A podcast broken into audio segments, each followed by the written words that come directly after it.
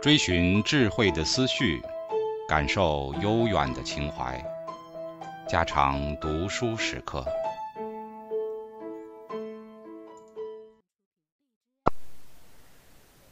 流苏也想到了柳原，不知道他的船有没有驶出港口，有没有被击沉。可是他想起他，便觉得有些渺茫，如同隔世。现在的这一段，与他的过去毫不相干，像无线电里的歌，唱了一半，忽然受了恶劣的天气的影响，噼噼啪啪炸了起来。炸完了，歌是仍旧要唱下去的。就只怕炸完了，歌已经唱完了，那就没得听了。第二天，流苏和阿丽母子分着吃完了罐子里的几片饼干，精神渐渐衰弱下来。每一个呼啸着的子弹的碎片，便像打在他脸上的耳刮子。街上轰隆轰隆驰来一辆军用卡车，意外的在门前停下了。铃一响。流苏自己去开门，见是柳原，他捉住他的手，紧紧地搂住他的手臂，像阿丽搂住孩子似的，人向前一扑，把头磕在门洞子里的水泥墙上。柳原用另外的一只手托住他的头，急促的道：“受了惊吓吧？别着急，别着急，你去收拾点得用的东西，我们到浅水湾去，快点儿，快点儿。”流苏跌跌冲冲奔了进去，一面问道：“浅水湾那边不要紧吗？”柳原道：“都说不会在那边上岸的，而且旅馆里吃的方面总不成问题，他们收藏的很丰富。”柳流苏道：“你的船？”柳原道：“船没开出去，他们把头等舱的乘客送到了浅水湾饭店，本来昨天就要来接你的，叫不到汽车。”公共汽车又挤不上，好容易今天设法弄到了这部卡车。流苏哪里还定得下心来整理行装，胡乱扎了个小包裹。柳原给了阿丽两个月的工钱，嘱咐她看家。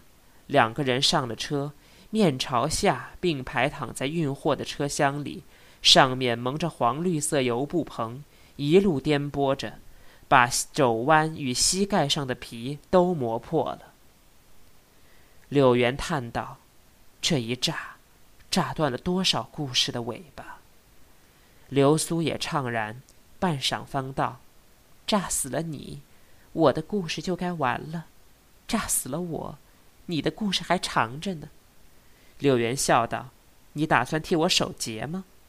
他们两人都有点神经失常，无缘无故。齐声大笑，而且一笑便止不住，笑完了，浑身直打颤。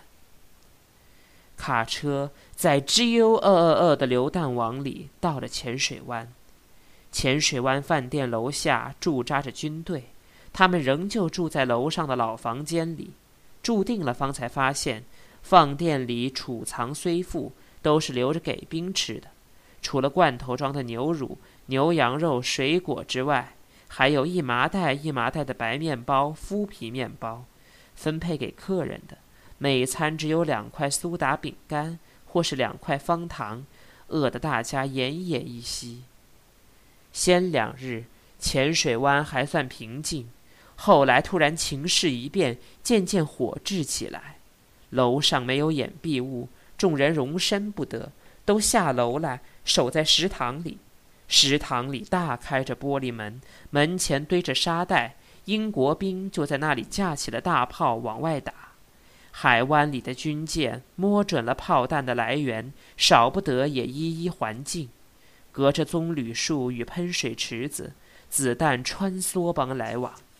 柳原与流苏跟着大家一同把背贴在大厅的墙上，那幽暗的背景便像古老的波斯地毯。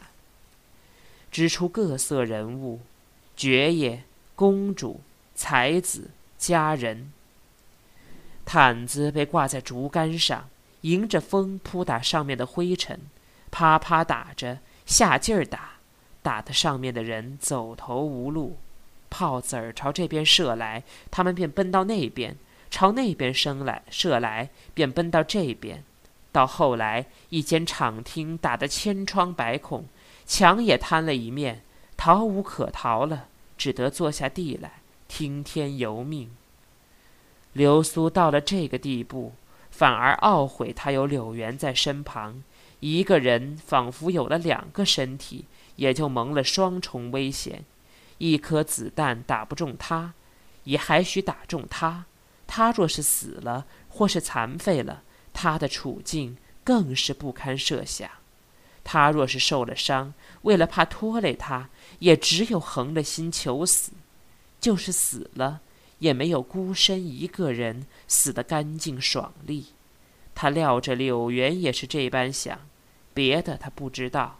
在这一刹那，他只有他，他也只有他。停战了。困在浅水湾饭店的男女们缓缓向城中走去，过了黄土崖、红土崖，又是红土崖、黄土崖，几乎疑心是走错了道，绕回去了。然而不，先前的路上没有这炸裂的坑，满坑的石子。柳原与流苏很少说话，从前他们坐一节子汽车，也有一席话。现在走上几十里的路，反而无话可说了。偶然有一句话说了一半，对方每每就知道了下文，没有往下说的必要。柳原道：“你瞧，海滩上。”流苏道：“是的。”海滩上布满了横七竖八割裂的铁丝网，铁丝网外面淡白的海水。汩汩吞吐淡黄的沙，冬季的晴天也是淡漠的蓝色。野火花的季节已经过去了。流苏道：“那堵墙。”柳原道：“也没有去看看。”柳苏叹了口气道：“算了吧。”柳原走得热了起来，把大衣脱下来搁在壁上，壁上也出了汗。流苏道：“你怕热，让我给你拿着。若在往日，柳原绝对不肯。可是他现在不那么绅士风了，竟交了给他。再走了一程子，山渐渐高了起来，不知道是风吹着树呢，还是云影的漂移。青黄的山路缓缓地暗了下来。细看时，不是风，也不是云。”是太阳悠悠地移过山头，半边山路埋在巨大的蓝影子里。山上有几座房屋在烧，冒着烟。山阴的烟是白的，山阳的是黑烟。然而太阳只是悠悠地移过山头。